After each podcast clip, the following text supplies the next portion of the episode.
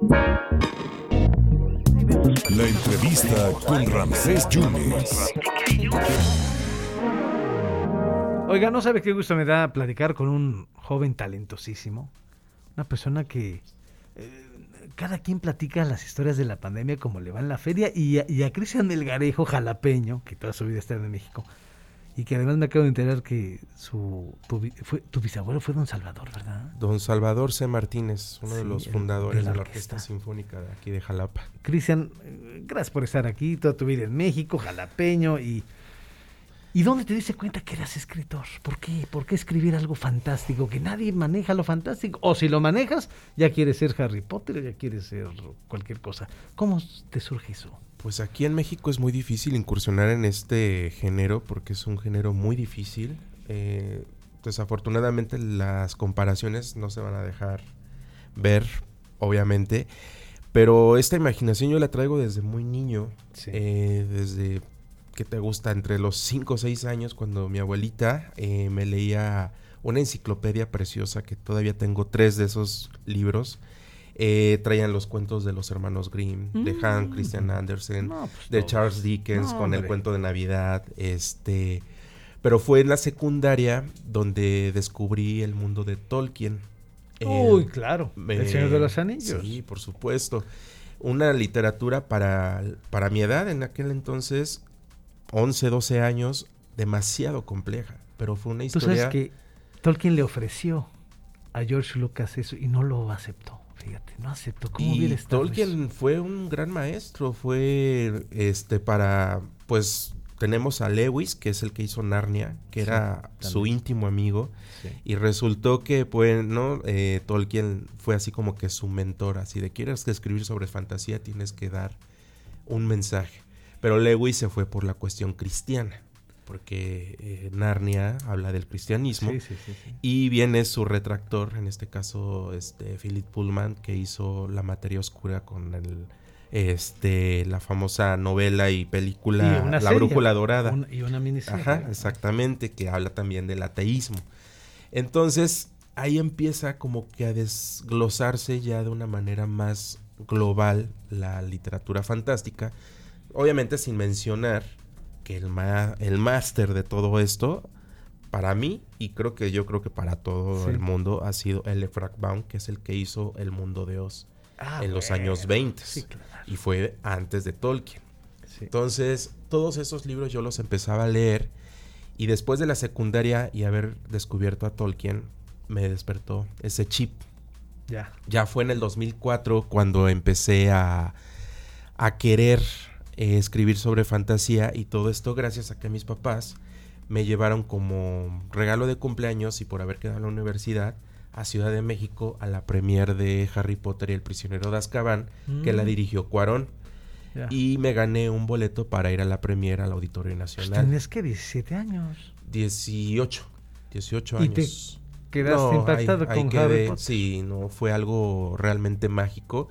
Y de regreso, en aquel entonces todavía estaba el- el- la línea 1 de ADO o, Ajá, o ajá. los 1. Sí, sí, Eran los de lujo, ¿no? Sí. Y venía yo este, en el que era individual, imaginando ya, imaginando, imaginando, imaginando. Nada más. Llegué aquí y para, para entrar a la universidad mi papá me regaló mi primera laptop. Y ahí fue, en mis... Empezaste a escribir. Empecé a escribir, empecé a escribir, empecé a Tú escribir. quieres hacer una saga. ¿No? Y salió Eh, una saga de siete libros. de siete libros. De siete libros a los 19, ¿Por qué, 20 años. ¿Por qué siete y no nueve, por ejemplo? El 7 es cabalístico y dicen Ah. por ahí que el 7 es un, un número mágico Sí.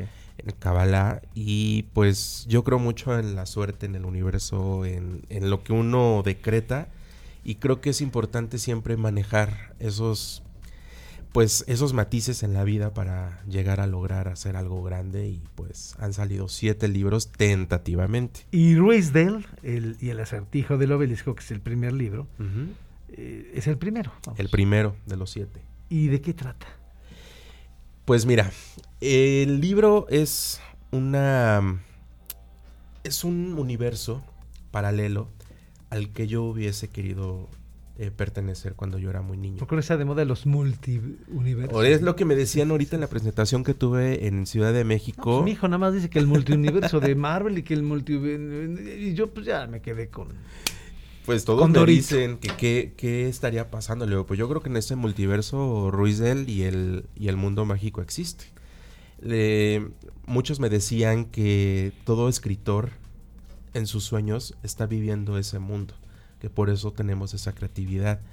Entonces, pues quién sabe, yo fui un, un niño bulliado, porque ese es también uno de los temas más importantes del libro, el bullying. Y como fui muy aislado de mis compañeros antes de la primaria, eh, pues yo creo que eso fue lo que me generó ir creando este mundo, en donde, bueno, eh, se distribuye por siete, siete aldeas el primer reino, que es Ruizdel, y desafortunadamente viene una bruja, una bruja en el cuerpo de un hombre. Mm, Pues eso nadie lo ha manejado. No, no, no, es algo que pues la verdad con mucho respeto yo lo manejo, eh, el transexualismo en, en mi obra, porque este hechicero se da cuenta que la diosa renace y pues obviamente no, no quiere tener ventaja de, de- de género. Entonces, ¿qué hace? Bueno, me voy a convertir en una mujer para estar al tú por tú y poder pelear por ese tesoro que nos va a dar el poder absoluto. Y ese es el primer libro. Ese es el de primer los libro. siete que vas a hacer de esta saga. Así es, en este primer libro hago un homenaje, una referencia muy, muy importante y muy estricta a lo que fue Caballeros del Zodiaco, Mm. porque esta diosa tiene características Atenea y recluta a siete jóvenes de diferentes razas, hadas, brujas, magos, elfos y hechiceros, porque cada uno tiene su diferente característica. Y pues esos siete este, guerreros se tienen que enfrentar al poder de esta bruja en, en este obelisco que está custodiada por 12 constelaciones del zodiaco. Y cada constelación tiene un personaje muy particular. ¿Y lo presentas cuándo? El libro lo voy a presentar el 31 de julio, el próximo domingo, en la feria infantil juvenil aquí en la Prepa Juárez, una de las ferias más importantes yo creo que a nivel pues México, porque es muy reconocida.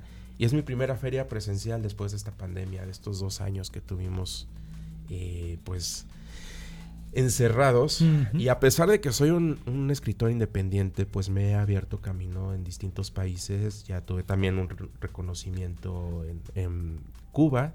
Y pues ahorita voy a estar. Cristian, se nos termina el tiempo, pero está interesante. A ver si nos hablamos para por lo menos un comentario editorial. Claro que sí, vez, con ¿te- mucho te gusto. parece? Porque está muy interesante lo que dices. Sí, sí, sí. Y en dos segundos, si tuvieras tú que elegir algún director, que tú dijeras, a ver, este guion, quiero que me lo haga un director, ¿quién me lo hace? Definitivamente, si estamos hablando de México, Guillermo del Toro. Guillermo del Toro. Yo también pensé en eso, no sé por qué, creo que nada más le, va, le apuesta eso. Así es. Cristian, mucha suerte para el domingo. Gracias. Muchísimas gracias, gracias a todos. ¿El libro es? Ruiz Del y el acertijo del obelisco lo pueden encontrar en Amazon en tapa dura, tapa blanda y también en ebook. Va a ser muy famoso. ¿Te Muchísimas acuerdas de mí, gracias. por favor? eh? Va a ser muy Perfecto. famoso. Cristian Melgarejo. Gracias. Gracias.